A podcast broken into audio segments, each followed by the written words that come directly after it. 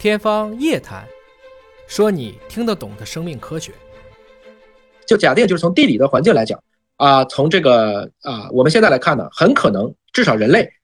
不能排除它是从东亚也往外走，而且他们是走到了非洲又走回来了，来来回回。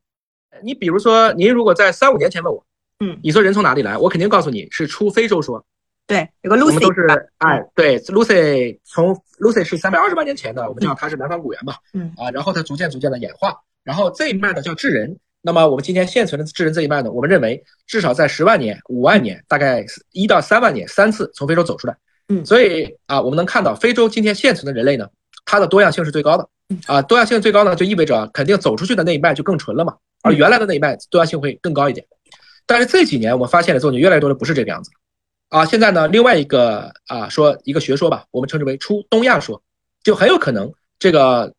一大家先忘掉国家这个概念啊，因为国家也就是这几千年才有的。就假定就是从地理的环境来讲啊，从这个啊我们现在来看呢，很可能至少人类不能排除它是从东亚也往外走，而且他们是走到了非洲又走回来了，来来回回。所以现在呢，大家为了调和这个矛盾呢，因为这个不同的人种之间打的也不可开交啊啊，我们现在叫非洲是源，嗯亚洲是汇汇聚，嗯，所以这样的话呢，就越来越依赖于两个事情。第一个就是化石，化石证据，你从哪去找到这些人类嗯啊？这就是说，龙人是咱们咱们中国人啊，我们出土的这个这样的一个古人类，所以我们给它命名就叫龙人。那可能每一个国家、每一个区域都能发现很多古生物的化石，尤其是这种啊，我们属于类人或者说高等灵长目的化石。那么大家呢，就会把这些化石拿来去做一些比较解剖学，比如说我们可以看看它的脑容量是不是越来越大了，它的这个解剖学结构是不是更适合于独立行走了，包括在牙齿的演化，我会知道它大概活了多久，它吃的主要是比如说是吃肉啊，还是更多是吃植物，因为我们的犬齿、切齿、磨齿都是不一样的。嗯，这是第一个，大家要尽可能找到这些考古学的证据。第二个呢，就是我们要依赖于啊、您还记得去年诺贝尔生理学和医学奖奖给谁了吗？就是奖给了古人类的发现者